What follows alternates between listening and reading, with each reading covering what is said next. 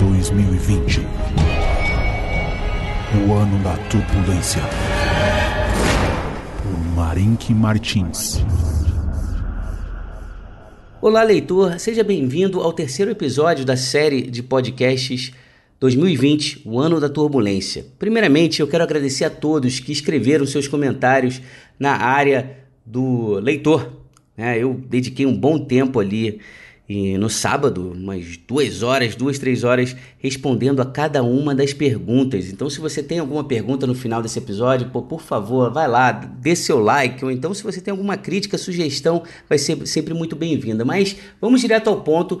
Temos uma semana aí muito importante, os mercados já caem nesse exato momento, mas em função de uma certa frustração com relação ao que está por vir numa visita, né? A gente tem a visita aí do Liu He, o representante chinês, para uma retomada da negociação comercial entre os Estados Unidos e a China.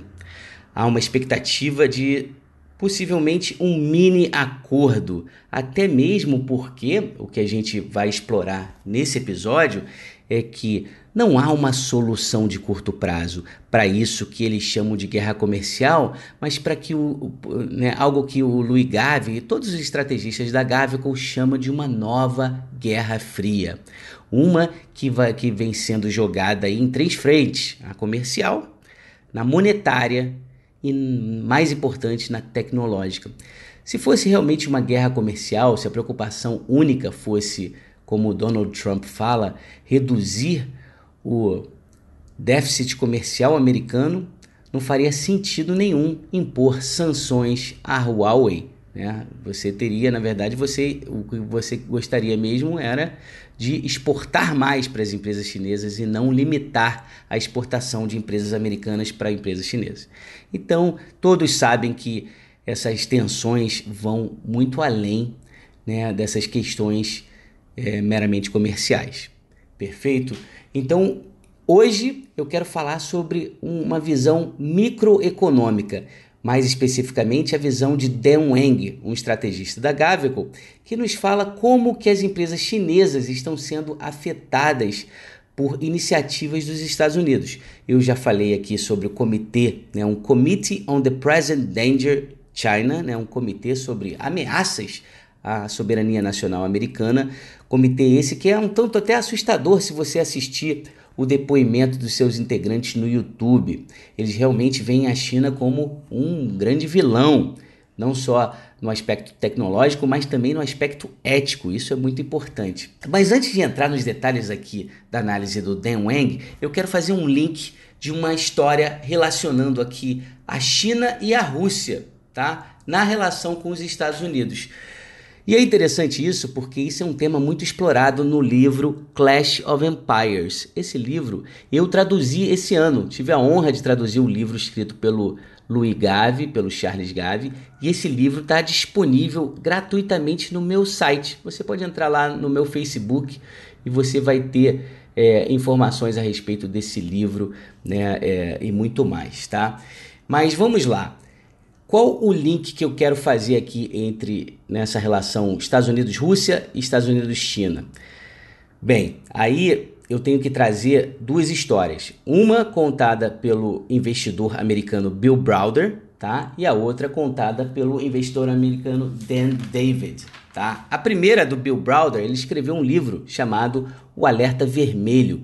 O Bill Browder, ele foi o fundador da Hermitage Capital Management, tá? Um primeiro grande investidor americano na Rússia, logo no seu processo de abertura de mercado, processo de, de venda de ativos, né, como ativos petrolíferos e muitas outras. O, o, Bill Browder ele recebeu o aporte do Edmond Safra, ele se tornou uma grande referência global. Inclusive, eu até conheço um gestor carioca que teve a oportunidade, né, representando a Gávea Investimentos, do Armínio Fraga, de visitar o Bill Browder e ter o Bill Browder como referência. Tá? O Bill Browder ficou rico e nesse processo o seu advogado tributarista Sergei Magnitsky é, acabou sendo preso. Eles bateram de frente com o governo de Putin, tá? E representaram um grande problema e como o Bill Browder é um americano e é sempre mais difícil de você punir o americano por repercussões globais, quem pagou a conta foi o Sergei Magnitsky, que foi torturado na cadeia e acabou falecendo. O Bill Browder ele deu início a um movimento em Washington para punir os russos e isso né, ele contou com, com, com o apoio, com a sensibilidade aí do, do senador John McCain, que já faleceu. John McCain foi prisioneiro de guerra. Em 2012 foi aprovado o Magnitsky Act, tá? Uma lei inicialmente direcionada aos russos para punir qualquer violação de direitos humanos, tá? congelando os ativos de uma série de pessoas, proibindo o acesso dos russos aos Estados Unidos. Em 2016, essa lei do Magnitsky Act ela foi expandida, foi tomou uma abrangência global. Então, qualquer cidadão de qualquer país pode se receber, pode é, ser punido pelo governo americano por violações de, dos direitos humanos, tá? Então isso vai ficar mais claro conforme eu falo aqui do, do detalhes aqui da análise do Dan Wang. E como é que isso está ligado à China? Nesse final de semana eu também me dediquei aqui a assistir o documentário China Hustle, recomendação de um dos leitores. Muito obrigado você que recomendou aqui o China Hustle.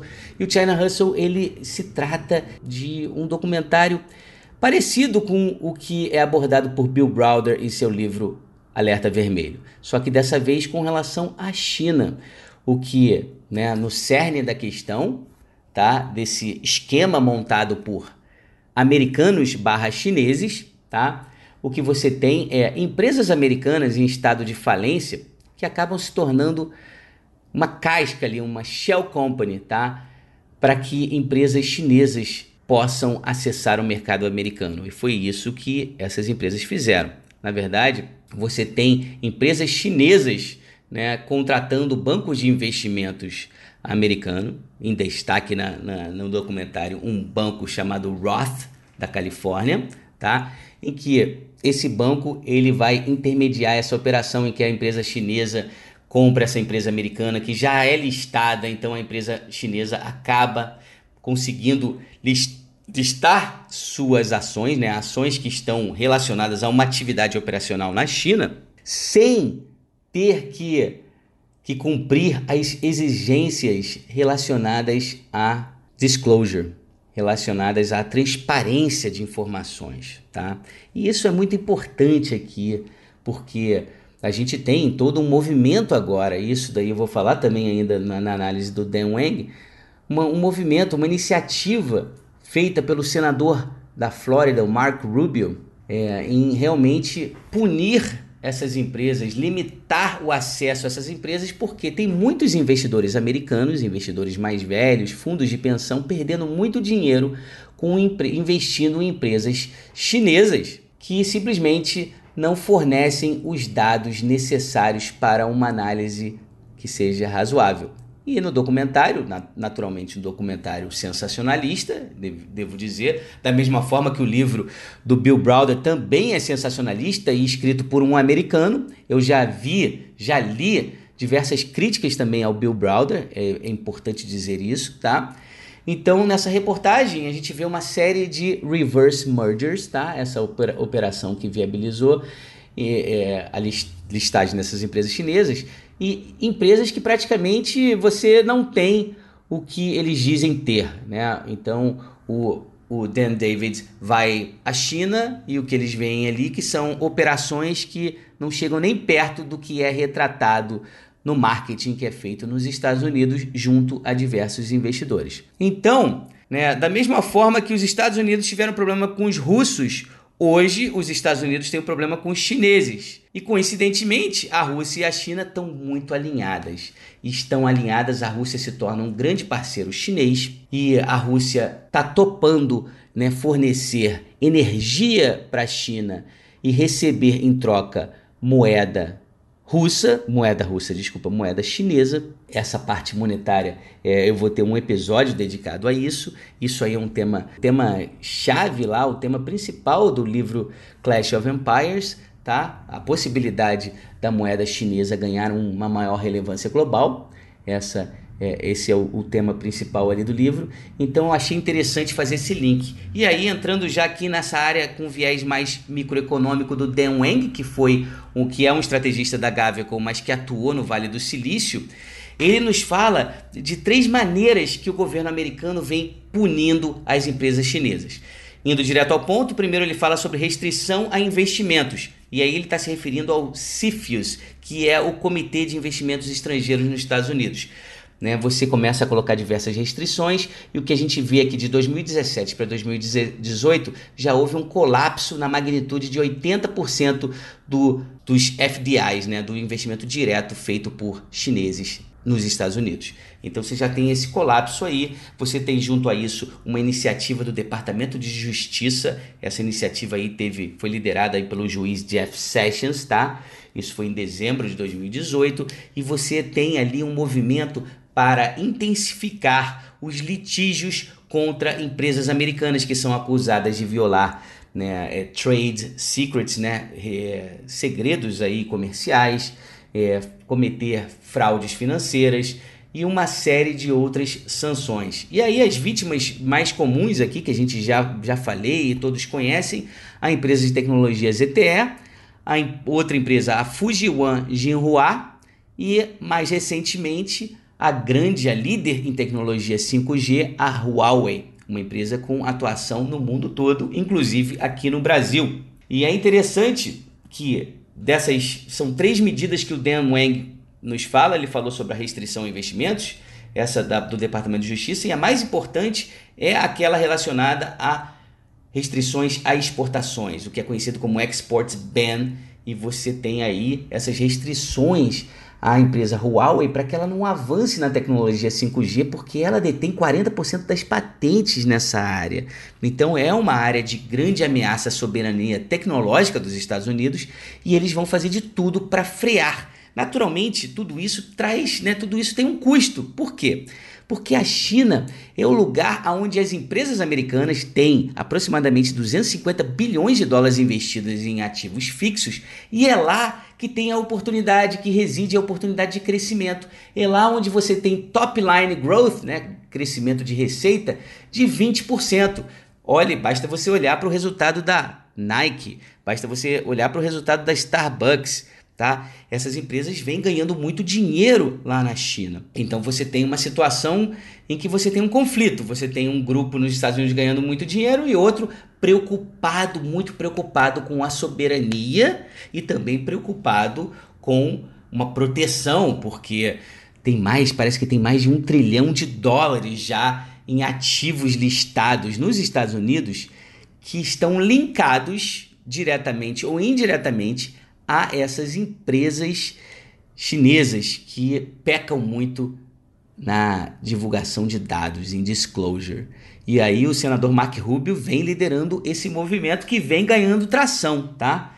Então você tem aí também, além dessas três medidas que já vêm afetando, né, e, e que para o Dan Wang são medidas devastadoras no curto prazo. Essas empresas elas realmente sofrem muito e elas tendem a perder o que ele chama, que eu achei um conceito muito interessante, um conceito de export discipline, que é, na verdade, eu entendi da seguinte forma: diz o Dan Wang que você acaba perdendo competitividade a partir do momento que você não exporta mais para aquele consumidor que é é, é, o consumidor mais importante e mais exigente. Imagine só uma empresa chinesa que deixa de exportar para os Estados Unidos e passa a exportar somente para o Brasil. O consumidor brasileiro ele não é dos mais exigentes. Olhe para os nossos carros aqui.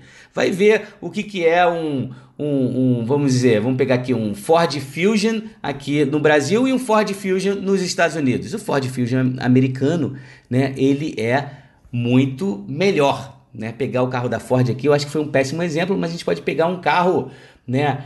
É, um carro chinês, por exemplo. O carro chinês talvez não tenha uma entrada nos Estados Unidos, porque justamente é o mercado mais competitivo né, do mundo. Então, quando você perde esse acesso, você perde competitividade, você perde capacidade de inovação. Eu achei esse conceito muito interessante.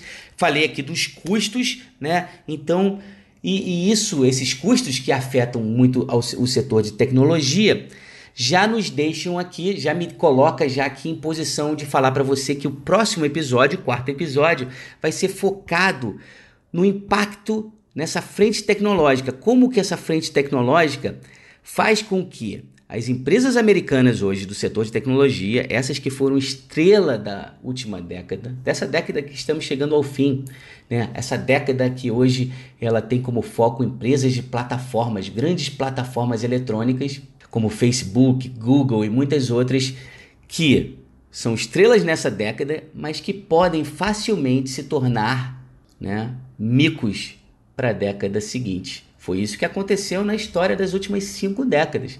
E eu vou trazer mais detalhes a respeito disso. O Louis Gave, autor do livro e grande fonte de inspiração para tudo que eu faço, né, toda a informação que eu gero lá no meu site e aqui também, que eu compartilho aqui na Inversa, é, o Louis Gave diz que você deve sempre escapar né, do campo de batalha. Né? E o campo de batalha dessa nova Guerra Fria, ele não chama de guerra comercial, ele chama de uma nova Guerra Fria, ocorre justamente no setor de tecnologia. E curiosamente, sempre quando um determinado setor nos Estados Unidos ganha tamanha proporção como o setor de tecnologia ganhou, em comparação a outros setores, você olha lá a participação do setor de tecnologia dentro do S&P 500, sempre quando atinge um determinado patamar, isso se torna extremamente problemático. Isso aconteceu com o setor bancário, na década passada. Isso aconteceu com o setor petrolífero algumas décadas atrás.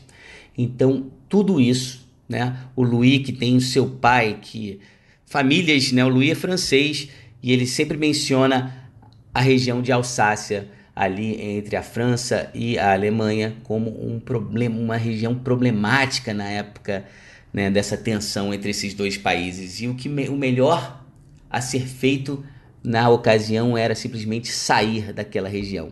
Ele traz, ele faz essa analogia chamando atenção para o setor de tecnologia. E aqui, já concluindo aqui esse episódio, é importante dizer que diante de uma turbulência, às vezes o mais importante é evitar ciladas. E é isso que eu tenho como objetivo aqui nessa jornada que você me acompanha aqui. Não muito te falar, não, não tenho nem condições de te falar sobre um ativo mágico, como muitos perguntam em diversos comentários. Ah, eu devo comprar dólar, vender dólar, qual é o ativo, como se defender? Não é assim, não é assim, não seria tão simples assim tá? É importante você entender uma narrativa, ver se ela faz algum sentido e também evitar certas ciladas. Ciladas essa, como eu mencionei, essa dos reverse mergers na, na China, na, nos Estados Unidos. Muitos americanos estão perdendo muito dinheiro. E em situações de turbulência, você simplesmente não perder já é um grande passo. Muito obrigado se você ficou até aqui. Gostaria muito que você desse, né, continuasse aí comentando, dando o seu like e fazendo as suas críticas para contribuir aí para um próximo né, episódio aí também legal. Eu vou falar sobre essa frente tecnológica. Muito obrigado pela sua atenção e até o próximo.